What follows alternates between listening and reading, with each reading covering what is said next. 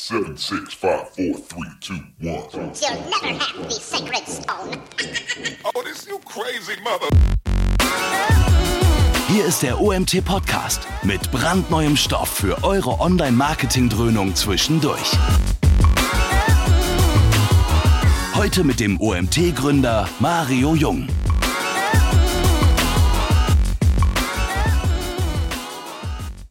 startet. Lieber Tobias, ich freue mich, dass du dabei bist. Wir haben uns ja schon mal auf einem OMT-Treffen kennengelernt und ein spannendes Thema, was du dir hier ausgesucht hast, ja fast falsche Wort, du, was du für dein Leben ausgesucht hast. In deinem Tool bedienst du ja genau das Thema Datenfeeds und du wirst uns gleich umfänglich darin abholen, was sie so macht, beziehungsweise worauf man bei den Datenfeeds besonders achten soll. Ich freue mich, dass du dabei bist, dass du dich bereit erklärt hast, hier deinen Input zu liefern. Und ja, ich würde einfach sagen, wir machen mal, ich will dich noch kurz vorstellen, dass du, ihr seid selbst Toolentwickler und genau. äh, beschäftigt euch mit dem Thema Datenfeeds und habt überragende Referenzen, so wie ich das hier auf deinem Speaker-Profil sehe. Wahnsinn. Ja, du hast mir auch so ein bisschen was erzählt, wen ihr betreut. Ich weiß nicht, was ich davon nennen darf, deswegen machst du das lieber selbst. Und ähm, ja, engagiert ehrenamtlich BVDW und so weiter. Also man sollte dich kennen, wenn man mit dem Thema Datenfeeds irgendwie was zu tun hatte. Wer das nicht äh, tut, der hat jetzt die Möglichkeit dazu. Und du bist auch immer sehr responsiv auf Facebook, mir gegenüber zumindest. Also ich denke, wenn da noch Fragen am Ende sind, dann kann man, also übrigens, ihr könnt natürlich wie immer bei uns Fragen über den Chat stellen. Sollten aber Fragen sein, die erst nach der, während der Aufzeichnung, also wenn ihr das erst mich jetzt in der Aufzeichnung hört. Ja, ihr könnt Tobias auf Facebook finden und sicherlich jederzeit anschreiben, wenn ihr noch Fragen dazu habt. So, Tobias, die Bühne gehört dir. Ich schalte mich wieder ein zur QA-Session am Ende und Super. wünsche dir viel Spaß. Alles klar, vielen Dank, Mario. Ja, herzlich willkommen auch von meiner Seite. Tobias Jungkurt, mein Name von Dynamics. Ich freue mich sehr, dass ihr euch heute äh, Zeit nehmt oder auch später in der Aufzeichnung Zeit nehmt äh, für dieses wichtige Thema, von unserer Seite natürlich. Ähm, aber es ist grundsätzlich im ganzen äh, E-Commerce ein sehr äh, wichtiges Thema. Danke auch an Mario, weil, dass wir bei der Gestaltung dieser Webinarreihe äh, mitgestalten dürfen und äh, dabei auch nicht viel Zeit haben und ich auch jetzt nicht groß über uns reden möchte, sondern ich möchte gerne Content rüberbringen. Von daher starten wir gleich. Ähm, ich nehme die Kamera mal weg. Wir sehen uns nachher zur Q&A-Session wieder. So, warum wir über Produktdaten und Produktdatenfeeds äh, sprechen müssen. Also wer äh, schon ein paar Jahre äh, dabei ist, äh, wird festgestellt haben, dass in den letzten Jahren die Anzahl an neuen Playern, Marketingkanälen äh, stetig zugenommen hat. Viele, viele kommen, äh, wenige bleiben, die meisten gehen wieder. Was sich aber durchaus in den letzten Monaten, Jahren durchgesetzt hat, ist äh, der gemeinsame Nenner, dass immer mehr äh, Werbeformate und Austauschformate eben feedbasiert äh, vonstatten gehen. Dazu kommt, äh, dass mit äh, Big Data und den äh, zusätzlichen Analysemöglichkeiten immer detailliertere Ergebnisse vorliegen, die dann auch wieder mit einbezogen werden können in die Aussteuerung ähm, dieser ganzen Werbeformate, die dadurch auch immer individueller und persönlicher werden.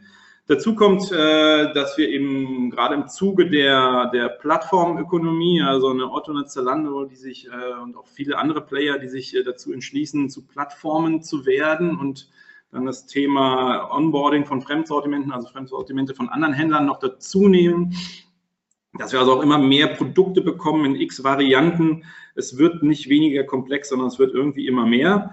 Äh, dabei natürlich auch unterschiedlichste Anforderungen an Format, Umfang der auszuliefernden Daten, um eben auch diese Individualität auch ähm, mit Daten unterstützen oder eben äh, gezielt äh, beliefern zu können. Das ganze Thema der kontinuierlichen Updates des Portfolios einzelner Attribute. Man hört da heraus, die, die, die Herausforderung äh, lautet, konsistente Daten über alle Kanäle spielen zu können. Was dabei sicher ist, ist, dass die Produkte Kern des Handels bleiben. Und ich spreche von Handel, da das gilt für Online äh, wie Offline, das gilt für Hersteller, Händler und Plattformen gleichermaßen. Und unsere These, und äh, damit beschäftigen wir uns, wie gesagt, täglich, ist eben, dass gute Produktdaten sind die absolute Basis des kommerziellen Erfolgs. Ohne gute Produktdaten ist kommerzieller Erfolg nicht möglich. Ähm, mir geht es jetzt heute in diesem Webinar darum, die ganze Situation mal ein bisschen näher zu beleuchten, ein bisschen auszuholen. Es sind sind doch ein paar Grundlagen dabei, ich, die sind aber, denke ich, wichtig für die Bewusstmachung, um dann zu gucken, wie wir uns in diesem Umfeld und auf diese Umstände optimal reagieren, um auch trotz alledem erfolgreich zu sein. Ähm, dazu habe ich das Ganze ein bisschen strukturiert. Ähm, ich äh, werde euch ein bisschen was über feedbasierte äh, Werbeformate eben nochmal noch mal was aufzeigen. Ich komme zu den Erfolgsfaktoren. Äh, wie kommen wir eben von den Produktdaten zum Datenfeed? Wie setzt er sich zusammen? Wie, was ist bei der Aussteuerung von Datenfeeds zu beachten? Ganz kurz Thema Automatisierung. Am Ende gerne eine kurze Zusammenfassung. Das hier ist der Klassiker. Google Shopping kennt ihr alle, äh, unter, zumindest wenn ihr als Händler äh, tätig seid im E-Commerce dann ist sicherlich das der für euch in der Regel der wichtigste Kanal. Aber Google ähm, Shopping ist längst nicht alles. Ich habe euch mal, der schon zum, zum, zur Einführung gesagt, es gibt äh, kaum noch einen Kanal, der nicht feedbasiert arbeitet. Äh, ich habe das hier mal äh, geclustert, da es einfach sehr, sehr viele feedbasierte Anwendungsszenarien gibt. Äh, wir sprechen hier einmal von feedbasierten Werbeanzeigen, wo eben Google Shopping reinfällt, aber auch Facebook oder Criteo. Wir haben die feedbasierten Plattformen, worunter wir hauptsächlich die Preissuchmaschinen und Produktportale sowie Affiliate-Netzwerke verstehen. Wir haben äh, einen feedbasierten Direktvertrieb, wo wir sozusagen die, die Marktplätze, beispielhaft hier mit Amazon, eBay, äh, Shipping.at aus Österreich, aber auch, auch eine All You, All you Need oder weitere äh, drunter zu verstehen sind. Und wir haben viele, viele weitere Anwendungsszenarien, äh, wie zum Beispiel On-Site äh, Search Applications wie Fact Finder oder Final Logic, die von vielen unserer Kunden äh, mit sehr, sehr granularen Produktdaten beliefert werden. Ähm, wir haben Recommendation Engines hier nur beispielhaft Econo aufgeführt, aber es gibt natürlich noch weitere Player wie Adobe und so weiter. Ähm, auch ähm, Marketing-Systeme wie Emasis oder Shop-Systeme wie Magento. Es gibt äh, Fälle, wo wir die Produktdaten noch vor, der, sozusagen vor dem Shop aus, aus, aus PIM, ERP und anderen Quellen zusammenziehen und die, die Kunden dann äh, ähm, vor dem sozusagen entscheiden, welche Daten gehen in den Shop, welche Daten gehen auf den Marktplatz, weil es nicht, nicht immer die gleichen Sortimente sind. Sie sind nicht immer deckungsgleich. Ihr seht also, es gibt viele, viele unterschiedliche Anwendungsszenarien und wenn man sich hier allein die Logos mal anschaut, wird man auch feststellen, oh, das äh, betrifft aber, das, da, da, treffe ich ziemlich oft auf Produktdaten, wenn überall dort Produktdaten genutzt werden. Äh, dementsprechend ist es durchaus berechtigt, mal das Thema Produktdaten mit der Customer Journey in Verbindung zu bringen. Um es zu veranschaulichen, habe ich eine, eine Grafik für euch äh, oder eine Grafik euch mitgebracht. Ich habe es natürlich nicht selber gebaut, ich bin nicht so fähig, dafür sieht es viel zu hübsch aus. ähm, wir starten mal, also wirklich beispielhaft, gibt natürlich viele tausende andere oder Millionen von anderen, aber wir starten mit einer Produktsuche bei Amazon, wo eben dieses äh, gelbe Fahrrad, dieses Pucki aufgezeigt wird, danach eine eine Produktsuche bei Google Shopping, wo es wieder auftaucht, den Shopping-Anzeigen, ein erster Besuch im Shop, wo ich mir das Produkt selbst anschaue. Äh, danach nochmal äh, eine On-Site-Search. Äh, da habe ich jetzt keinen Screenshot mitgenommen, auch von Idealo, wo dann vielleicht nochmal bezüglich der Preissensibilität nochmal nachgeschaut wird. Währenddessen oder danach per Kriteria und Facebook noch ein bisschen Retargeting, bevor dieses gelbe Cookie dann hoffentlich im Warenkorb landet und auch dann den Bezahlvorgang abschließt. Es fällt jetzt schon auf, dass ein wichtiges, sehr wichtiges Element eben das Bildmaterial ist. Wir haben hier einen sehr hohen Wiedererkennungswert und genau das ist es eben auch, äh, was diese Konsistenz beschreibt und den Stellenwert unterstreicht. Ähm, wenn ich konsistente Produktdaten habe, dann erziele ich genau diesen Wiedererkennungswert. Wenn nicht, erziele ich ihn nicht und das ist ja nicht gewollt. Und damit möchte ich eben, äh, wie gesagt, mit dieser Grafik nochmal den Stellenwert unterstreichen. Konsistente Produktdaten ähm, bedarf natürlich ein bisschen Arbeit. Ich habe hier mal sozusagen die drei Zahnräder äh, rausgestellt oder, oder Säulen, ähm, die nötig sind. Das sind einmal äh, entsprechende Prozesse, die aufzusetzen sind. Das werde dann, wird sich im Lauf der, des Webinars noch ein bisschen klarer, noch ein bisschen klarer, was damit gemeint ist. Ähm, Technologie natürlich, auf der aufgesetzt werden kann, zumindest wenn es in eine gewisse Größenordnung oder Diversität reingeht. Und natürlich das Thema Ressource. Es ist kein Thema, mag ich gleich gerne vorne wegnehmen, welches ohne Manpower, ohne Ressource auskommt. Ähm, es ist auch kein Thema, was vollautomatisiert äh, gespielt werden sollte, sondern ähm, eher in eine Teilautomatisierung reingehen. Also ohne Unterstützung wird schwierig, aber äh, vollautomatisiert ist zumindest im Moment der Stand der Technik noch nicht so weit. Und das gilt jetzt nicht nur auf unsere Tools bezogen. So, da wollen wir natürlich auch erfolgreich arbeiten. Ähm, zuvor aber nochmal ein Blick, wie, wie man Produktdaten sehen und beschreiben kann. Also Produktdaten ist ja erstmal ein einzelner Begriff, aber für uns sind Produktdaten mehrdimensional zu betrachten, was da alles drin steckt. Da stecken nämlich zum Beispiel die verkaufsrelevanten Daten drin, die für den Käufer oft die entscheidenden Daten sind, also Bild, Titel, Beschreibung. Wir haben die listungsentscheidenden Daten, das sind die Daten, die für den Verkäufer für den Händler äh, sehr entscheidend sind, also Einkaufspreise, Margen, Verfügbarkeit, Wettbewerbsinformationen etc. Und wir haben äh, zusätzlich noch äh, in der dritten Dimension die Performance-Daten, die sozusagen während des ganzen Verkaufsprozesses anfallen und dann auch wieder äh, mit in die listungsentscheidenden Daten mit einfließen für die Aussteuerung. Ähm, hier nochmal sozusagen dann, um das nochmal zu unterstreichen, um ein bisschen klarer zu machen, gute Produktdaten sind, sind wichtig, da sie, also warum sind sie wichtig? Weil sie verkaufen. Gute Produktdaten ähm, haben zwei Part, haben einen, einen Part zum Beispiel die individuellen Produktbeschreibungen oder alle Parts, also hauptsächlich Titel und Beschreibung, wo man individuell den Nutzer mit Content überzeugen kann, wo man sich differenzieren kann von anderen Herstellern oder anderen Anbietern und anderen Produkten. Ähm, gleichzeitig bedeutet gute Produktdaten auch eine verbesserte Auffindbarkeit. Und zwar in dem Sinne, dass in dem Moment, wo Produktdaten ordentlich äh, und äh, Zielsystem oder partnerspezifisch äh, normiert worden sind, habe ich eben auch eine gewisse Auffindbarkeit gewährleistet, nämlich dass mein langärmeliges Herrenhemd auch in der Kategorie Langarmhemd Herren auftaucht und eben ähm, genau dort und nicht woanders. Und das ist eben der äh, entsprechend detaillierten oder granularen Normierung ähm, schuldig. Und dementsprechend sagen wir eben, äh, unterstützt das, das eben unsere These, dass gute Produktdaten die Basis äh, Verkaufserfolgs sind oder des kommerziellen Erfolgs. Einmal bessere Auffindbarkeit, gerade schon darauf eingegangen. Dann ist das Thema Vertrauen natürlich sehr wichtig, Informationsqualität in dem Moment, wo ich als Nutzer unterwegs bin und starke äh, Informationen, viele umfassende Informationen habe, steigt natürlich auch das Vertrauen in das Produkt. Wenn ich dann bei einem Händler sehe oder bei einer bestimmten Marke sehe, dass sämtliche Produkte so umfassend, vielleicht auch liebevoll, detailgetreu mit zusätzlichem Content beschrieben, also auch Videocontent eventuell beschrieben sind, dann stärkt das mein Vertrauen in den Händler, in die Marke, in das Produkt. Das wiederum sorgt eben, diese detaillierten Produktbeschreibungen sorgen eben für mehr Conversion, weil ich einfach das Produkt viel besser einschätzen kann. Ist es genau das Produkt, was meine Bedürfnisse, was meinen Bedürfnissen entspricht oder auch nicht?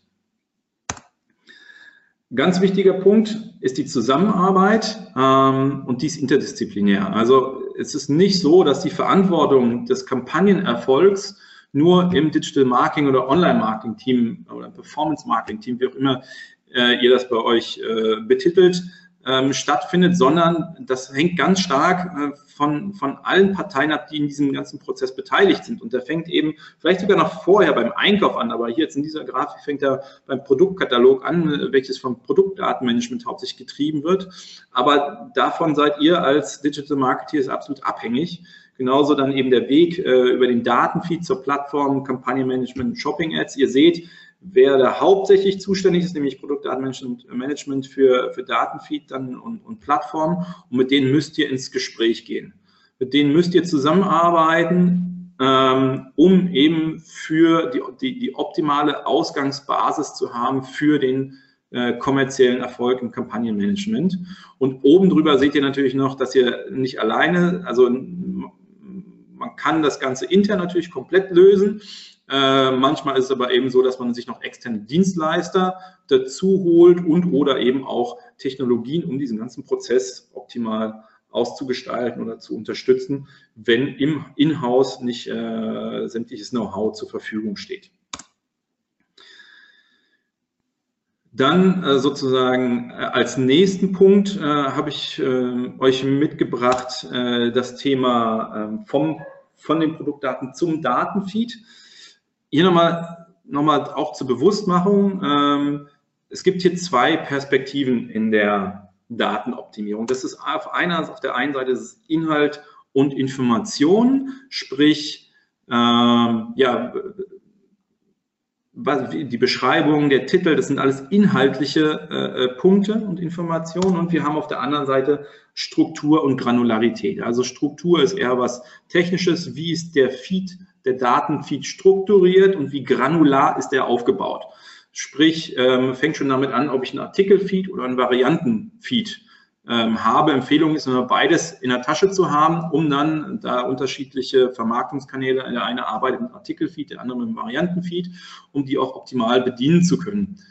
Ähm, Granularität dann auch in dem Punkt, ähm, dass äh, ganz, ganz oft findet es, ist, ist es so, dass bestimmte Attribute oder Werte gemeinsam in einer Spalte äh, zusammengefasst sind mit einer Komma- oder Semikolon-Trennung oder, oder auch im Text und wir müssen es irgendwie rausparsen.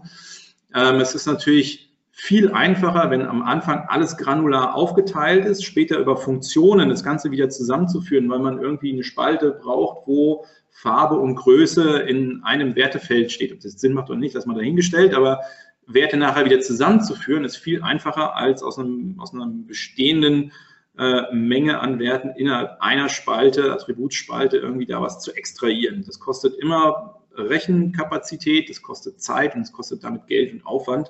Von daher am Anfang so granular wie möglich aufsetzen, äh, um dann eine optimale Ausgangsposition zu haben.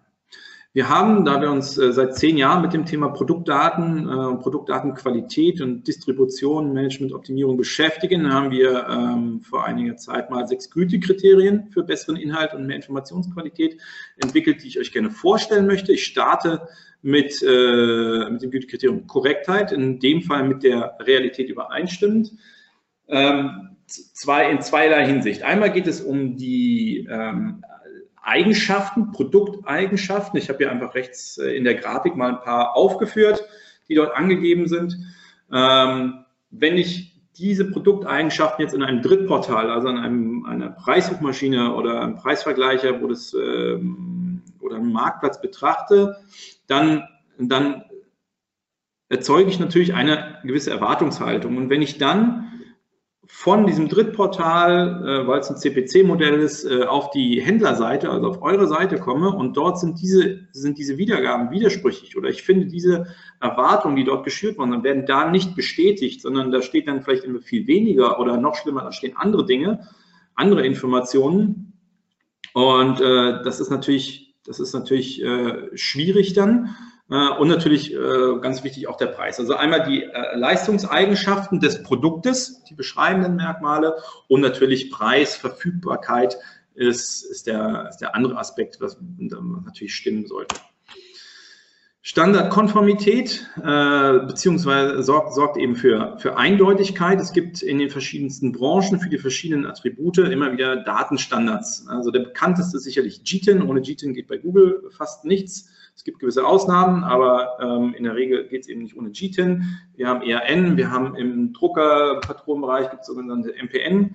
Äh, Nummern, die helfen bei No-Name-Herstellern, die sozusagen für sämtliche Hersteller Patronen machen. Äh, die können dann über die MPN kann dann eben angegeben werden, für welche Druckertypen diese Patronen geeignet sind. Das sind gewisse Datenstandards und äh, die, wenn es diese gibt, dann äh, legen wir äh, unseren Kunden immer ans Herz und empfehlen, diese auch einzuhalten und sich daran zu orientieren, weil äh, nichts ist, äh, ähm, vielleicht hat der eine oder andere schon den Fehlkauf bei einer Druckerpatrone gemacht und äh, dachte, die passt und dann kommt die zu Hause an, man macht sie auf, man reißt sie auf, packt sie rein, passt nicht, nicht umtauschbar, weil schon geöffnet, ärgerlich. So, also wenn es Datenstandards gibt, haltet euch bitte dran. Die sind einfach wichtig für Zuordnung und Eindeutigkeit.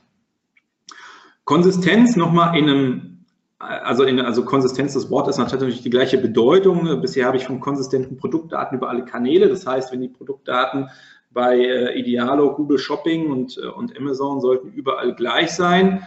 Ähm, hier ist Konsistenz allein überhaupt in, innerhalb der Produktanzeige. Und äh, man sieht hier relativ schnell blaues T-Shirt, welches mit Black beschrieben ist.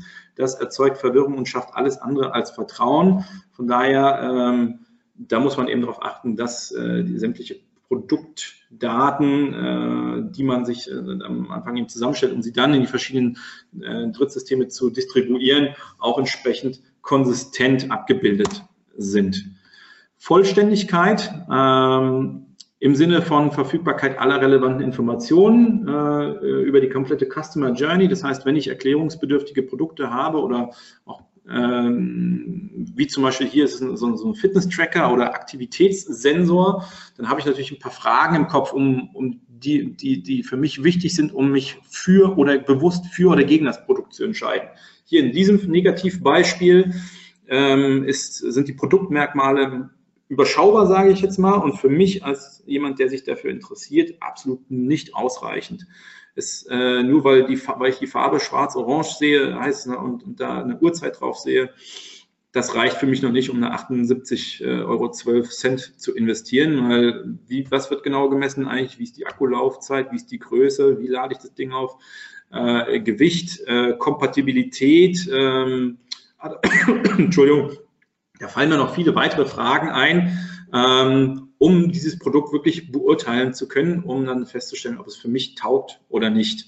Von daher Vollständigkeit an Informationen zum Produktangebot extrem wichtig, um dem äh, potenziellen Kunden äh, die Entscheidung zu erleichtern. Und selbst wenn Sie dann, selbst wenn Sie dann gegen, also bewusst gegen den Kauf des Produktes ist, habe ich mir eine Retour vermieden und ich habe mir den Respekt sozusagen unter Umständen den Respekt des äh, oder positiv äh, positive äh, Wahrnehmung verschafft, in dem Sinne, dass sagt er, okay, super beschrieben, passt jetzt halt auf mich nicht, aber ähm, ich habe ein positives Kundenerlebnis, obwohl ich, obwohl ich nicht gekauft habe.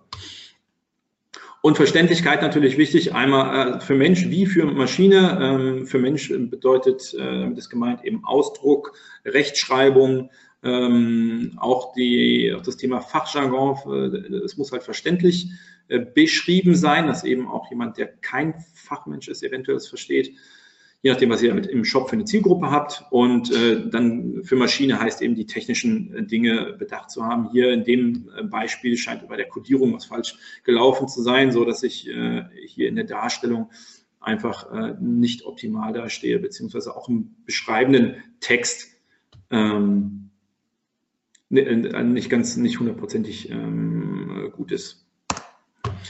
Und das Thema Aktualität ist eigentlich auch selbst erklären, aber wie gesagt, wir holen, ich hole einmal aus äh, zur Bewusstmachung, um, um auch den Wert, den Stellenwert äh, des Themas äh, Produktdaten, gute Produktdaten, qualitative Produktdaten zu verdeutlichen. Hier ist der Fokus natürlich auf das Thema Preise, Warenverfügbarkeit und Lieferzeiten.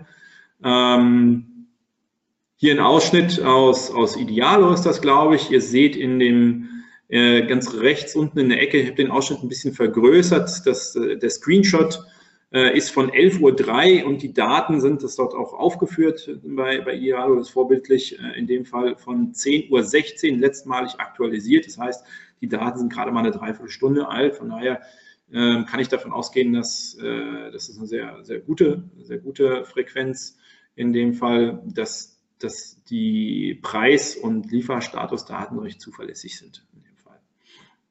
Weil es eben gerade speziell äh, sehr ärgerlich eben ist, wenn da eben angegeben wird der Preis und ich klicke, dann eben geht es im Shop und dann stimmt der Preis nicht mehr oder ähm, Lieferung ist noch irgendwie auf, auf sofort und äh, innerhalb von ein bis zwei Tagen und dann komme ich in den Shop und dann äh, ist keine Warenverfügbarkeit mehr da und ist erst im Monat lieferbar. Das, sind, das, Erfolg, das äh, äh, erzeugt Reaktanzen und äh, wirkt sich eben kontraproduktiv auf den kommerziellen Erfolg aus. Ich denke, mit den Ausführungen kann man schon sagen oder behaupten, dass eben diese Investition in die Qualität eures Produktdatenkatalogs sich grundsätzlich positiv auf alle Marketingkanäle auswirkt. Das ist sozusagen die Basisarbeit, die zu tun ist, bevor man sich eben in die Distribution oder dann eben auch Optimierung stürzt. Ähm, Feeds erstellen. Dann geht es also, wenn wir das gemacht haben, dann geht es eben in die, in die Feed-Spezifikation und da müssen wir eben genau äh, gucken nach Datenübertragung. Wie kommen die Daten von A nach B? Wie kommen sie von mir zum Dritt, äh, zu, zu, diesem Sales Channel, zum, zum Drittpartner. Wie, äh, wie sieht das Format, welche Formate werden verwendet, welche Codierungen, um hier äh, Lesbarkeit, Maschinenlesbarkeit herzustellen. Welche Bildgrößen und Formate werden verwendet? Habe ich die denn zur Verfügung, um dann auch den mm, kommerziellen Erfolg auf der Zielplattform zu erreichen? Äh, welche Attribute werden gefordert? Welche sind äh, Pflichtangaben? Welche sind optional? Welche werden empfohlen? Äh, wie ist der ganze Feed grundsätzlich aufgebaut von der Reihenfolge der Spalten und auch die inhaltlichen Vorgaben? Wie sieht das alles aus? Und ja, dann, dann stehe ich vor dem, äh, wenn das, wenn das erledigt ist, dann habe ich natürlich noch die Herausforderung, okay, jetzt bin ich, äh, also habe ich nicht, nicht nur, nur in Anführungsstrichen 100 Produkte, sondern vielleicht Zehntausende oder Hunderttausende oder auch eine Million oder mehrere Millionen Produkte in meinem Shop. Und äh, ja, jetzt äh, muss ich die mal optimieren. Und wie gehe ich, gehe ich daran? Ähm, wir haben das mal äh, in, der typischen Slice and Dice äh, Grafik mal versucht äh, abzubilden. Also zuerst, äh, zunächst äh, sind die Basics äh, dran, die ich eigentlich gerade in den letzten Folien entsprechend ausführlich beschrieben habe, indem man sich eben seine Produktdaten mal zur Brust nimmt und schaut, okay, welche Daten habe ich denn? Sind die, ist es schon alles granular aufgespalten oder habe ich Angabe zu Farbe, Größe in, in, in einer Attributspalte zusammengefasst oder bestimmte andere Attribute. Also Produktdatenfeeds immer so granular wie möglich vorab aufbereiten, äh, um dann äh, darauf aufbauend einen Masterfeed zu erstellen. Und der Masterfeed, äh, so vom Wording, verstehen wir eben dann der Feed, wo die ganzen Produktdaten drin sind. In unserer Sprache können wir dann äh, noch weitere Datenquellen äh, anschließen, also zum Beispiel Zusatzinformationen aus der BI, aus dem ERP oder ähm, sonstigen anderen Datenbanken, also sobald Informationen zur Verfügung stehen zu Produkten, also auf Produktebene oder auch Kategorieebene, ähm, und sie eventuell in der Aussteuerung oder in der Bewertung der Produkte in der Aussteuerung eben eine Hilfe darstellen, sollte man die ruhig äh, dazu packen, um eben möglichst umfassende Daten zur Verfügung zu haben.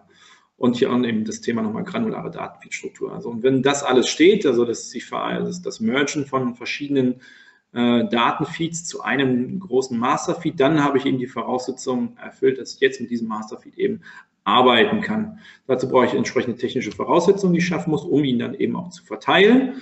Ähm, und dann kann es eigentlich losgehen, dass ich mir dann die einzelnen Partner, Sales Channels oder eben die einzelnen Anwendungsszenarien äh, mir anschaue, hier exemplarisch zum Beispiel mal mit äh, Google Shopping, dass ich mir die Feed-Spezifikationen genau anschaue, äh, um das entsprechend beliefern zu können. Äh, wir empfehlen auch, äh, sich genau mit dem Portal äh, auseinanderzusetzen, indem man sich zum Beispiel Navigation, Nutzerführung anschaut und auch um zum Beispiel in der Facettennavigation ähm, die Sortierung, nach welchen Elementen, nach welchen Attributen wird in dem Zielportal sortiert. Sind diese Attribute bei mir eindeutig ausgewiesen, dann müssen sie normiert sein, also sprich, muss, äh, wenn ich zum Beispiel äh, mit, mit, eher mit, mit, mit, mit Froschgrün und, und Himbeerrot oder äh, sonstigen Ausschmückungen, äh, verbalen Ausschmückungen bei Farben arbeite und das Portal aber eigentlich nur mit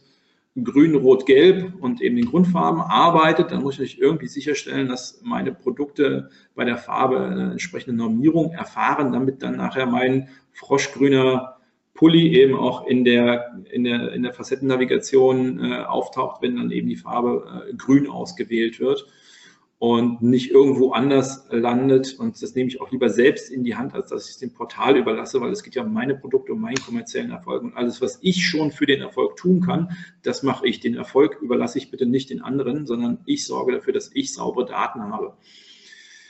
Die Darstellung der Produktdaten ist auch ein wichtiger Punkt. Ähm, und zwar in dem Sinne, dass ich mir genau angucken muss äh, oder angucken sollte, welche Daten, Produktdaten, äh, welche Attribute in der Darstellung wirklich aus meinem Feed übernommen werden und welche aus einer zentralen Datenbank äh, des, äh, des, des Sales Channel Partners kommen. Also es ist zum Beispiel Idealo schwierig, wenn, wenn ich ein iPhone habe, da den, den, den Beschreibungstext irgendwie noch zu ändern, weil das hat Idealo natürlich in seiner eigenen Produktdatenbank. Da wird nur noch der Preis, Lieferzeit und äh, äh, Verfügbarkeit irgendwie übernommen. Und dann wird das in die Tabelle reingeschmissen. Aber da kann ich nicht mehr viel machen mit meiner indi super individuellen Produktbeschreibung. Aber, und das ist eben bei jedem Portal anders, und wenn man da eben sehr detailliert rangeht, was zu empfehlen ist, äh, dann sollte ich natürlich wissen, welche Datenfelder in welchem Portal überhaupt von mir beeinflusst werden können. Äh, und damit ich dann genau an diesen Datenfeldern äh, auch individuell arbeiten kann, um mich vom Wettbewerb abzuheben. Dann gehe ich in die äh, Kategorieoptimierung. Wenn ich mir sozusagen den einzelnen äh, Kanal angeschaut habe, dann gehe ich in die Kategorien rein. Und da ist es äh, mit, mit der wichtigste Part ist meistens die Titeloptimierung je Kategorie. Ich gehe einmal kurz eine Folie vor. Ähm, das ist eine Empfehlung von, von Google für Google Shopping. Ähm, der, der Hintergrund, warum ich das zeige, ist eben, dass man kategoriebezogen die ist die, ist die Titel, soll die, ist die Titelstruktur unterschiedlich aufgebaut. Also grundsätzlich gilt immer vom Relevanten zum weniger Relevanten. Das heißt, die relevant, relevanteste Information muss vorne stehen und dann nimmt die Relevanz eben ab. Und äh, ich, wenn man jetzt zum Beispiel Mode- und Elektronikgeräte, also die äh, erste Kategorie mit der vorletzten Kategorie vergleicht, dann sieht man relativ schnell, bei Mode haben wir Marke, das ist noch gleich, aber Geschlecht ist bei Elektronikgeräten völlig egal, das findet da überhaupt nicht statt. Bei Elektronikgeräten ist an zweiter Stelle, das, bei Mode erst an vierter Stelle das Thema Attribute, aber klar, zum Beispiel bei einem Fernseher will ich einfach wissen, was der für eine Diagonale hat. Ähm, bei Mode mag ich halt schon wissen, ist es jetzt für Herren, Damen oder Kinder, Jungen oder Mädchen oder vielleicht so, oder, oder Baby, das sollte ich halt äh, schon entsprechend Wissen und auch eine, eine, eine, Farbe oder ein Material ist auch bei Elektronikgeräten absolut zweitrangig. Das findet dann da in der Titelbeschreibung nicht statt. Bei Modeartikeln ist es dann eben zwingend notwendig eigentlich, um äh, den kommerziellen Erfolg äh, zu ermöglichen. Ich sag, will gar nicht von sicherstellen reden, aber um ihn zu ermöglichen. Da auch immer gerne gucken, wie äh, der Wettbewerb dann in diesem, in diesem Zielsystem sozusagen seine Titel aufbereitet. Da kann man so ein bisschen gucken und sich ein bisschen orientieren, was der Wettbewerb so macht. Jo, dann geht's äh, ins Detail und zwar der, achso, Moment, ich muss nochmal zurückspringen, ich habe das ja vorgenommen. Normierung von Attributs, von Attributwerten. Ähm, da geht es so äh, darum, das Farbenbeispiel, was ich äh, genannt habe, das dann eben nochmal kategoriespezifisch, weil ähm, es gibt äh, unterschiedliche, in unterschiedlichen Kategorien gibt es unterschiedliche Attributswerte, die man dann normieren sollte. Ähm, das unterscheidet sich einfach und da muss man eben genau gucken. Und äh, Ergänzung von Keywords ist so ein Thema. Es gibt äh, bei Amazon, äh, wie der eine von eine oder andere von Ihnen sicherlich weiß, auch die Möglichkeit, Keywords mitzugeben. Äh, da eben äh, die Überlegung, wie äh, bei mehreren tausenden Produkten kann ich das nicht manuell machen. Da muss ich eben gucken, wie ich das irgendwie zusammenstelle, welche Keywords ich da reinpacke.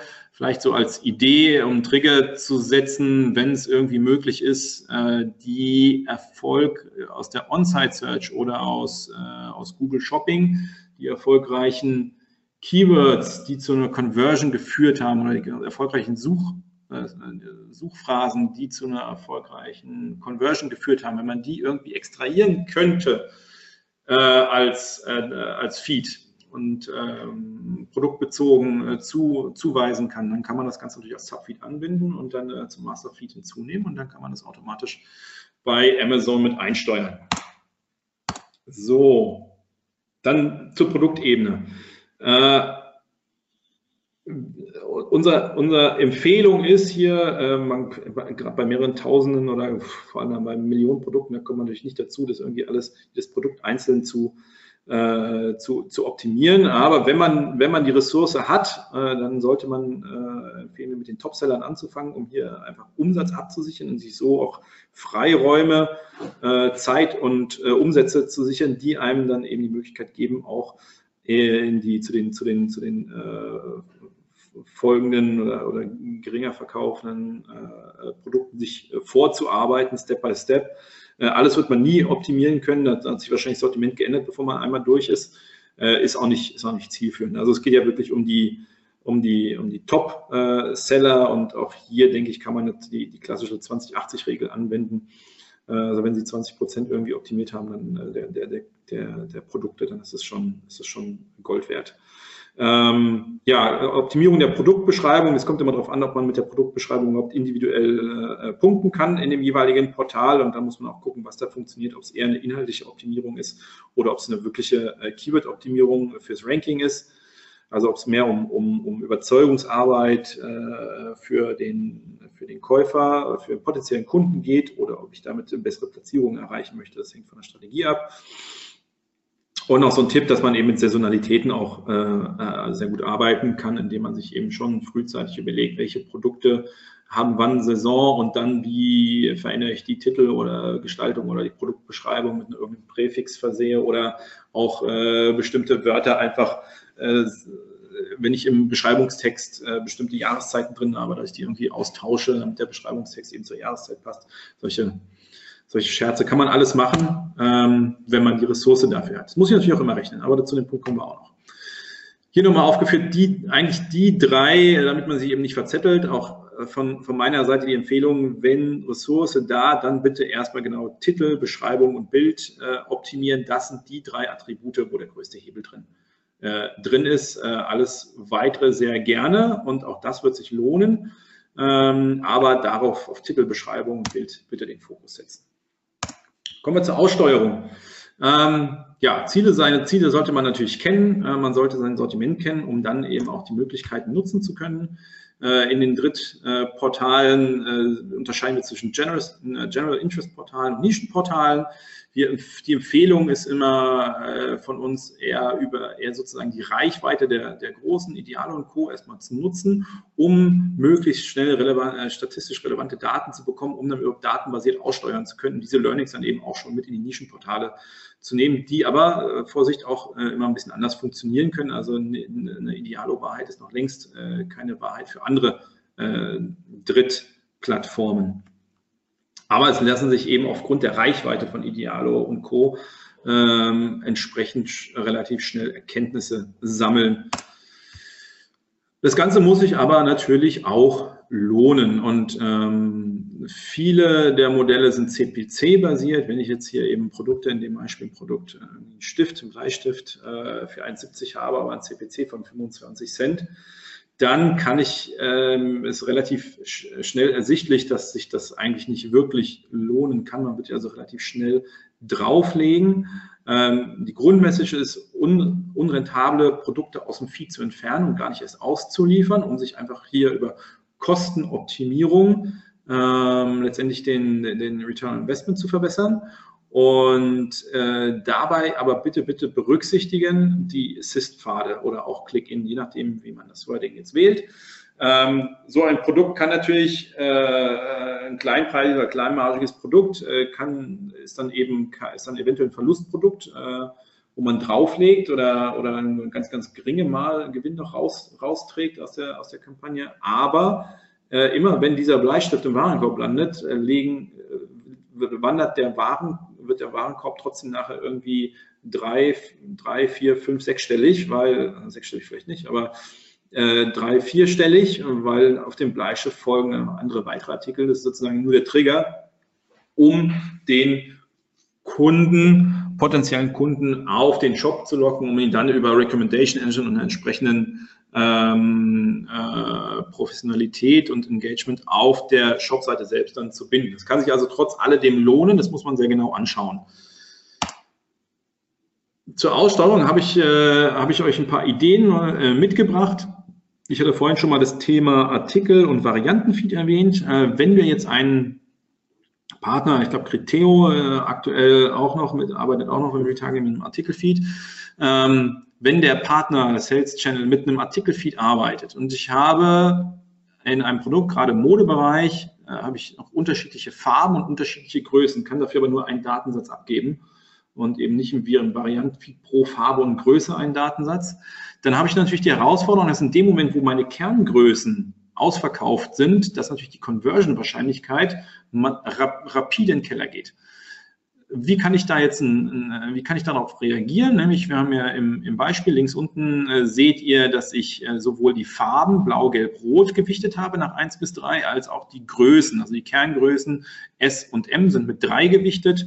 L mit 2 und XS und XL mit jeweils 1 und aus der äh, aus, den, aus dem Lagerbestand äh, heraus multipliziert äh, mit dem Faktor Äh, mit der Gewichtung ergibt sich hinten eben eine Summe und die ergibt dann einen Max-Score, der zusammengezählt wird aus der Summe.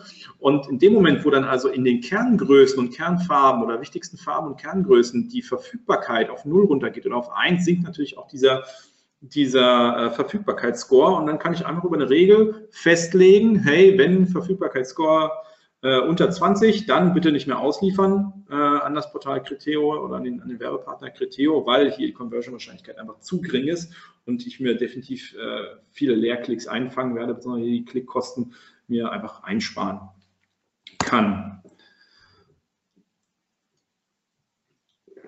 Entschuldigung, muss gerade einen Schluck trinken. Ähm, zur Anreicherung und Aussteuerung von Daten noch ein paar Ideen, ähm, Anregungen. Wir haben zum Beispiel einige Kunden, die mit Margenwerten arbeiten. Das heißt, hier geht's, wir haben nicht nur den, den VK, sondern wir haben auch den EK und oder die Marge, ob jetzt prozentual oder im Realwert. Auf jeden Fall können wir pro Produkt, pro Kategorie äh, haben wir die genaue Marge vorliegen und dementsprechend, da wir auch, da auch die Kosten hinterlegt sind, kann man sehr, sehr genau aussteuern äh, und dafür sorgen, dass eben hier ähm, die Zahlen oder die Kampagne entsprechend positiv läuft und ähm, da, wo eben die Kosten die Marge komplett auffressen oder, äh, oder so weit auffressen, dass das einfach zu gering ist, dann die Marge. Solche Produkte spielt man dann einfach nicht mehr aus. Auch hier der Punkt von vorhin erwähnt, es können natürlich Assist-Produkte sein, die man speziell äh, für, für, für Kundenphishing sozusagen auswirft als Köder, um dann im Shop äh, die Kunden äh, mit einer Warenkorbvergrößerung inzwischen entsprechend doch äh, für sich gewinnen zu können und auch positiv für sich zu konvertieren. Das Ganze kann in Realwerten, das kann in Clustern passieren, dass man sich zum Beispiel, wenn man nicht pro Produkt irgendwie die Marge verwenden kann oder möchte, dass man hier mit Clustern arbeitet, also alle Produkte für Cluster 1 für, für x bis y Prozent, Cluster 2 für, für andere Prozentwerte ähm, oder auch eine Komplettverschleierung äh, in dem Moment, wo man dann eben mit Farben oder, äh, oder so arbeitet, äh, wo, wo auch äh, unser Account Management dann, wenn sie denn Hilfestellung leisten, das tun sie natürlich äh, gut und gerne und jederzeit, aber dann haben die ja keinen Einblick in die Realmarge, wenn das denn gewünscht ist. Es ermöglicht auf jeden Fall eine noch effizientere Aussteuerung. Dann haben wir die Kundenratings, also dieses Sternchen-Thema. Ähm, es kann einerseits sein, dass äh, der, der Partner oder der Sales Channel äh, diese, diesen, diese, diese Ratings übernimmt und auch mit ausliefert. Das ist natürlich positiv, wenn man die liefern kann. Ähm, es gibt natürlich die Möglichkeit, ähm, selbst äh, alle Produkte zu markieren, die mit einem, also zu labeln. Kennt man vielleicht aus dem, äh, kennt man von Google Shopping, das äh, mit Label verleihen äh, Top-Rated Product, also alle, die äh, mindestens 4,8 von 5 möglichen Punkten haben und dabei mindestens, keine Ahnung, 20 Kundenratings. Sobald die Zahlen vorliegen, kann ich dann ein Produkt labeln und dann kann ich damit natürlich auch sowohl in der äh, informellen Ansprache als auch in der, in, in, im Bidding, wie viel möchte ich denn dafür bieten für einen Klick oder äh, für, für Google Shopping oder auch für, für andere CPC-basierte Modelle, wo ich eben ähm, ja, ein CPC auch individuell verändern kann. Uh, da kann ich natürlich auch mehr investieren, weil in der Regel diese Produkte eine höhere Conversion-Wahrscheinlichkeit haben. Genauso auch äh, andersrum, Worst Rating. Also wenn ich äh, alle Produkte, die äh, zehn, mindestens zehn Ratings haben und dabei im Durchschnitt unter zwei haben, bitte nirgendwo ausliefern, auf die Blacklist sofort, weil in dem Moment, wo ich dafür einen Klick bezahle, der, der potenzielle Kunde kommt auf meine Seite und sieht dieses Rating von, der, von dem Produkt, der springt mir gleich wieder ab, die Kohle kann ich mir sparen. Das nur weitere kleinere Anregungen zum Thema Kundenratings. Rankings und Preise ist, äh, ist super interessant, je Kanal. Also in dem Moment, äh, es gibt einmal das Thema der Listungsentscheidung. Wenn ich halt merke, okay, ich bin so weit fernab preislich äh, und gehöre da nicht mal zum Top 3, nicht zum Top 5. Ähm, ich brauche da eigentlich gar nicht klicken, weil äh, zum Beispiel zumindest in dem Kanal äh, billiger.de oder Geizhals, da sind einfach nur Leute, die einfach nach dem günstigsten Preis schauen und die mir selbst wenn die bei mir klicken, um sich vielleicht noch Informationen zu holen, die bei mir vollständiger sind als bei den anderen, aber der wird nicht bei mir kaufen. So, Punkt. Und dann muss ich da eventuell auch gar nicht listen, dann spare ich mir den Klick. Ähm,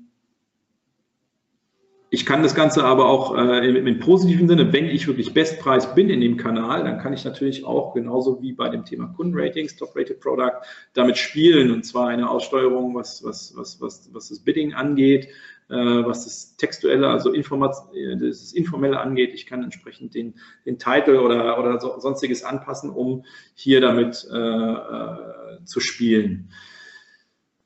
Äh, spannend wäre noch, äh, gerade äh, wenn man bei den Rankings und Preisen je Kanal auch die Lieferfrist oder Lieferzeit und Verfügbarkeit mit ausliest, wenn man dann nämlich ähm, feststellt, ich hab, bin zwar teurer und deutlich teurer als die anderen, aber ich bin eine Woche vor Weihnachten oder eine Woche vor Ostern oder einen Tag, äh, eine Woche vor Valentine's Day der Einzige, der dieses Produkt liefern kann, dann habe ich natürlich auch eine ganz andere Position äh, und dann äh, würde ich das gefälligst nicht delisten, aufgrund dessen, dass ich irgendwie der teuerste bin. Das ist dann völlig egal, weil wenn jemand das zu Weihnachten haben will, dann will er das jetzt haben und dann wird er es trotzdem bei mir bestellen, auch wenn in dem Portal eben nach Preis sortiert ist. Ich bin der Einzige, der liefern kann.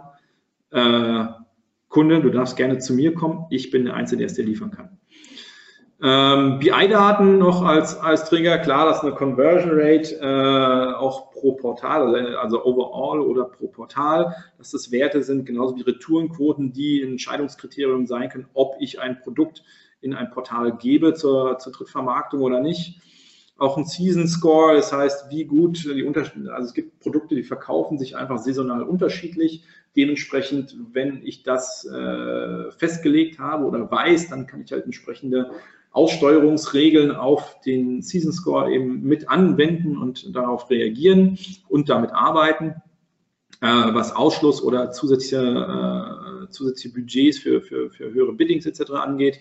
Genauso ein Desktop-Mobile-Split, äh, was, die, was die Conversions angeht. Also wenn ich ein Produkt habe, was einfach über Mobile überhaupt nicht verkauft, weil es eben sehr erklärungsintensiv ist und ich viele Informationen habe und es eigentlich nur über Desktop richtig gut konvertiert. Und ich habe aber einen Partner, der äh, sozusagen äh, 95 Prozent Mobile-Traffic liefert, dann muss mir halt, kann ich mir halt auch überlegen, ob es oder, oder beziehungsweise, Entschuldigung, muss mich revidieren, wenn ich einen Partner habe, der, wo der Direktvertrieb über hauptsächlich zu, zu 90 oder zu 100 Prozent über Mobile funktioniert, dann kann ich schon eigentlich einen Rückschluss ziehen, dass mein Produkt, welches bei mir, obwohl ich beides optimal anbiete, nur Desktop funktioniert, äh, dass ich das nicht in einer, in einer reinen Mobile, äh, in einem reinen Mobile-Marktplatz oder sowas listen muss, weil das wird nicht funktionieren. So, dann kann ich mir die, kann ich mir die Mühe auch sparen. Das nur weitere Anregungen zur Anreicherung und Aussteuerung von Produktdaten. Ähm, ja, dass das Ganze natürlich äh, einer Leitlinie zu folgen soll, nämlich äh, klar Zielsetzungen definieren, KPIs ableiten, Performance-Regeln definieren und dann Entscheidungen auf statistisch relevanten Datenmengen treffen. Das kennt man eben aus anderen Bereichen. Das ist hier nicht anders. Man sollte einen Plan haben. Ja, noch ein kleines Wort zur Automatisierung. Mit all dem, was ich euch jetzt schon äh, erzählt habe, ist, äh, liegt eigentlich relativ nah der Gedanke, puh, das Ganze manuell in der Excel-Tabelle, da habe ich aber Spaß mit. Ähm, es geht natürlich auch, man kann mit CSV und Spreadsheets arbeiten, mit Makros und so weiter. Ähm, das kann bei ein paar wenigen Produkten oder Produkten, wo einfach nicht viel zu machen ist, können auch mehrere sein, wo sich nichts verändert, wenn es einmal gut aufbereitet ist, kann man damit durchaus arbeiten. Ähm, nächste Stufe wäre so die, die, die, die, die Shop-Plugins, ähm, die aber eben nicht äh, die, die bestimmte Standards oder Basics in der Produktdatenaufbereitung äh, bieten. Dann gibt es die Google Feed Rules. Äh, da ist halt die Einschränkung deswegen auch in Klammer, dass es eben nur bei Google nutzbar ist. Und ich habe, glaube ich, hoffentlich aufgezeigt, dass es noch weitere Anwendungsszenarien gibt, die durchaus äh, interessant sind, mal zu, zu, zu spielen oder zu, äh, dann hier reinzugehen. Und ja, am, am, am Ende wird es äh, bei allen, die irgendwie mehr als, als, als, als 200, 300, 400 Produkt, Produkte zur Verfügung haben und dann in mehr als einem Land verkaufen, nämlich ich kann meinetwegen nur 100 Produktdaten haben, aber wenn ich das Ganze irgendwie in 20, 25, 30 Ländern spiele, dann wird es auch wieder aufwendig, äh, die, die Excel-Schlacht und dann ist vielleicht auch zu überlegen, ob man es nicht lieber über eine über eine äh, Software gestützt, über eine, Technologie eben entsprechend abfackelt und äh, das Ganze auch steuert. Und ja, es steigt natürlich der Bedarf einer, einer Automatisierung oder Teilautomatisierung, steigt natürlich mit der Anzahl an Kanälen, mit der Anzahl an Ländern, die ich beliefere, äh, mit der Sortimentsgröße an sich. Also wir haben, wir, wir haben Kunden, die haben, wie gesagt, nur diese 100 bis 200 äh, Produkte. Wir haben aber auch, also mit, der, der, mit dem größten Produktdatenfeed aktuell ist, glaube ich, Weltbild mit über 5 Millionen Produktdaten, die wir täglich mehrfach durchschieben und in die verschiedenen äh, Sales-Kanäle äh, weiterverteilen. Und natürlich die Aktualisierungsfrequenz. Also je öfter ich sowas aktualisieren muss, und das muss halt einfach teilautomatisiert oder automatisiert passieren. Hier habe ich noch ein paar ähm, Kriterien, was so eine Feed Engine können sollte. Kann man sich äh, im Nachgang vielleicht in Ruhe, indem man das Bild anhält, nochmal anschauen. Gehe ich jetzt mal drüber weg. Möchte kurz zusammenfassen, da wir in der Zeit auch ein bisschen fortgeschritten sind. Ähm, nochmal zusammenfassen. Produktdatenqualität ist Basisarbeit äh, hilft aber massiv und ist eigentlich die, die, die Voraussetzung, gute Produktdaten sind Voraussetzung für den kommerziellen Erfolg. Feed Management erfordert Zusammenarbeit, sowohl intern, also mit IT, ähm, Product Management, als auch mit externen Dienstleistern, als auch mit den Partnern. Es ist Detailarbeit, aber da ist eben einfach auch vieles rauszuholen. Überlegen Sie sich, rechnen Sie mal durch, Sie haben irgendwie 20.000 äh, Produkte und das in vier, fünf Channels und äh, die ziehen sie einfach mal 10 bis 20 Prozent ihrer, ihrer monatlichen Kosten ab. Äh, die würden sie durch eine, allein durch eine Kostenoptimierung, indem sie die, die Kostentreiber aussortieren äh, über, über Filterregeln etc., würden sie da schon 10 bis 20 Prozent sicherlich einsparen. Und über Detailarbeit eben noch, noch mehr ja, erfolgreiche Ausschreibung erfordert selbstverständlich Ziele und eine klare Strategie. Also mal hier so, mal da äh, ein bisschen was drehen, ist nicht sinnvoll. Wir freuen uns wahnsinnig. Es findet leider nicht überall Gehör oder findet nicht überall statt, wenn äh, hier zumindest eine halbe oder eine ganze Person sogar eben sich um das Thema Produktdaten, Qualität, Optimierung kümmert. Da gibt es unterschiedliche Szenarien, wie man diese Leute einbinden kann. Ähm, gerne dazu mehr bei, bei Rückfragen. Und ja, Automatisierung hilft, ist ab einer gewissen Größe äh, des Produktdatensatzes unerlässlich, aber alles kein Selbstläufer. Soweit bin ich durch inhaltlich mit der Präsentation. Ich würde gerne die, äh, die Chance noch kurz äh, nutzen, eine kleine uns kurz äh, vorzustellen. Feed Dynamics, wir sitzen in Frankfurt, äh, beschäftigen uns seit 2007 Tag und Nacht sozusagen mit dem Thema Produktdatenmanagement, Optimierung und äh, Marketing, Produktdaten überall oder perfekte Produktdaten überall zu jeder Zeit ist sozusagen unser Credo. Wir haben drei Produkte, also einmal die Feed Engine, die eben auf E-Commerce-Händler äh, und die Distribution der Daten äh, zugeschnitten ist, den Data Connector, der unsere Antwort auf das, die Plattform, äh, Plattformökonomie ist, Ökonomie ist, äh, die es ermöglicht, unterschiedliche, also Fremdsortimente einfacher zu onboarden, indem Daten aggregiert, äh, harmonisiert, ähm, normiert, optimiert, validiert werden und dann im einheitlichen Qualitätsformat an die Plattform weitergegeben werden und die Manufacturer Engine für Hersteller, die aber noch ein bisschen andere Bedürfnisse haben als ein E-Commerce-Händler, um die Daten ähm, an, an, an Händler, an Großhandel oder auch an B2B-Marketing-Kanäle zu geben. Falls jemand von Ihnen mit lokalen Standorten arbeitet, äh, kurzer Hinweis, gerne zum Download auf unserer Webseite Google Local Inventory Ads von S. Oliver eine Studie, haben wir komplett aus S. Oliver Deutschland eingebunden mit über 100 Stores und einer 20-minütigen Aktualisierung der Bestände und Preise mit insgesamt über 2,4 Millionen Produktdaten. Sind wir stolz drauf, genauso wie wir stolz sind für viele tolle Kunden mehr auf der Website täglich unser Bestes geben zu dürfen. Damit bin ich durch, sage vielen Dank und freue mich auf Fragen. Huh. So. Ja, hat ein paar Minuten länger gedauert. Aber ich wollte es nicht unterbrechen. Ich fand es sehr, sehr, sehr interessant und äh, ja, die Leute sind ja auch drin geblieben. Dementsprechend scheint ich nicht der Einzige gewesen zu sein. Ähm, ja, Tobias, vielen, vielen Dank für den äh, Vortrag. Ähm, der Appell ist erstmal die Leute da draußen. Habt ihr Fragen zum Thema ähm, Feeds, Fragen, die ihr jetzt stellen wollt und nicht im Nachgang? Dann ähm, raus damit. Ich habe eine Sache, die ist schon reingekommen. Ah, jetzt kommen ein paar Sachen. Ähm, ich habe ja vorhin schon gesagt, dass ihr theoretisch auch äh, Tobias im Nachgang über Facebook oder über seine Kontaktdaten, ihr seht sie hier direkt eingeblendet gerade, anschreiben könnt. Ähm, ich habe den Hinweis kurz, damit ihr euch sammeln könnt, um Fragen zu stellen. Wir haben um 16 Uhr das nächste Webinar, das letzte für heute, zum Thema Pay-per-Click-Marketing von dem äh, Alexander von äh, Exposed 360, also Markus Kellermann, Alex Geistenberger, der war ja schon öfters, die waren ja schon öfters bei uns und der Alex selbst, ich glaube auch schon einmal, also sprich eine sehr renommierte Agentur, die da gleich einen Vortrag zu dem Thema leisten wird. So, Tobias. Wie soll ein Artikel mit schlechtem Preisranking aus dem Feed ausgeschlossen werden? Dann benötige ich ja in der Echtzeit das Ranking auf der Partnerseite, oder? Korrekt.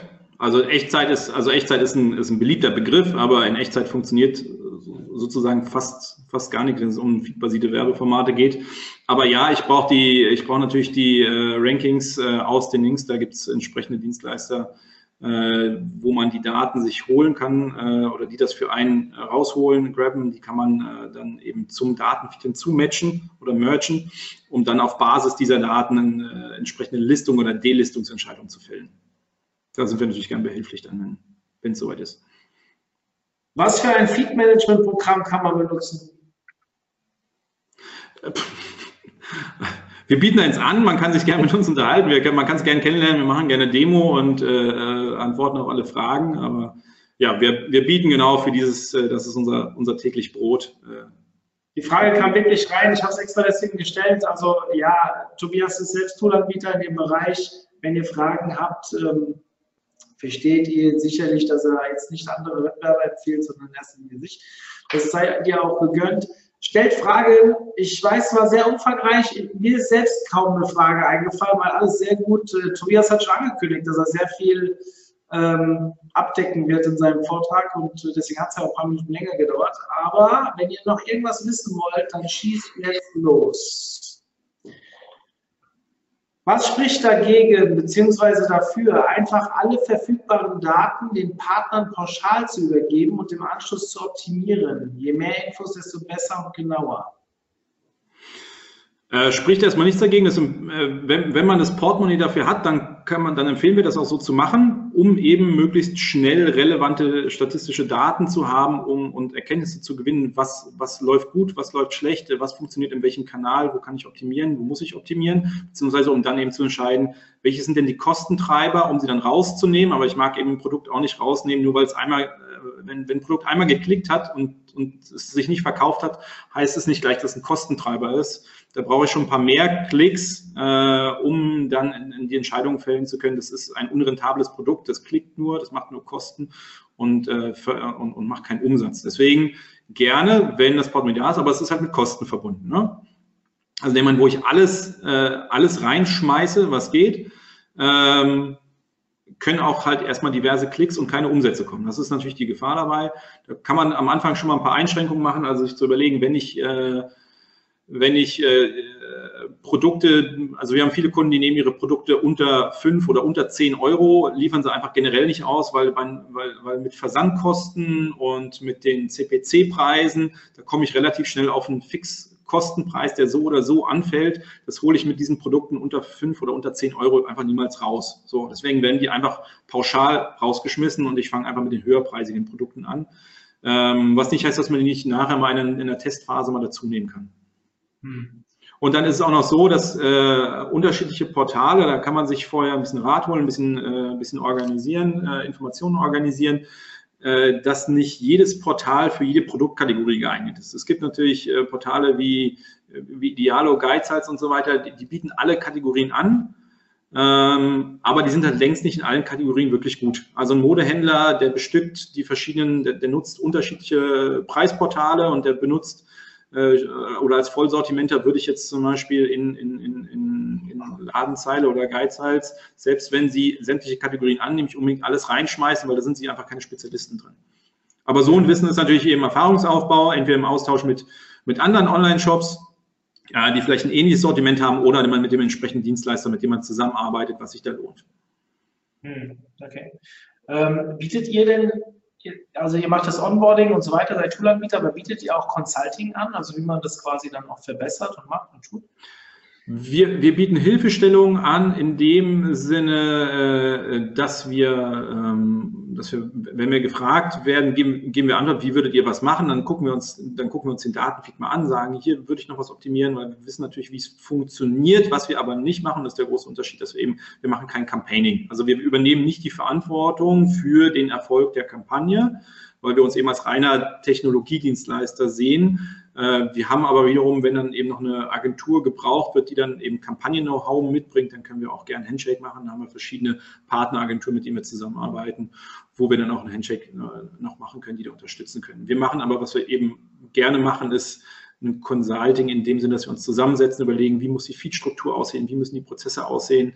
Äh, das machen wir gerne, können wir uns im Workshop zusammensetzen, gucken uns die Daten an, geben Hinweise und äh, wo wir halt auch dann äh, stark sind, ist eben das Customizing in der technischen Umsetzung, wenn dann eben mal was nicht, und es kommt halt öfter vor, es gibt viele alte Systeme, die nicht in der Lage sind, äh, die Daten gleich so rauszuspucken, wie man sie vielleicht braucht für das ganze Campaigning. Äh, dann bieten wir eben über Customizing an, die Sachen der Sache uns anzunehmen und, und mit Individualmodulen Customizing zu arbeiten. Okay.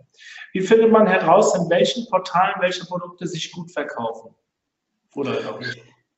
Kommunikation, indem man miteinander spricht. Also äh, im Vorab äh, eben, um nicht mit dem mit, mit der mit der groben Gießkanne gleich überall alles reinzuschmeißen, äh, durchaus gerne in Dialog gehen, eben mit der begleitenden Agentur oder mit dem begleitenden Dienstleister oder eben auch einfach untereinander austauschen. Es gibt ja da so Formate wie äh, OMT Club oder sowas, wo man äh, mal Fragen stellen kann, sich austauschen kann. Ich habe gehört, da sind ein paar Mitglieder drin ähm, Community äh, nutzen, stoß das angeht in Kommunikation und, und fragt, wo, die, wo, wo wer gute Erfahrungen, schlechte Erfahrungen gemacht hat, äh, tauscht diese Erfahrungen untereinander wieder mit Dienstleister und Technologieanbieter aus und dann wird man einen guten Mittelweg finden, um zu starten.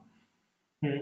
Ich möchte, ich möchte diesen Hint mal aufgreifen. Also wir haben ja unsere Clubgruppe mit jetzt, ich glaube, 810 Mitgliedern die doch eher als Newsportal oder Informationsportal genutzt wird, dass ich äh, schreibe, was gibt es für neue Events und so.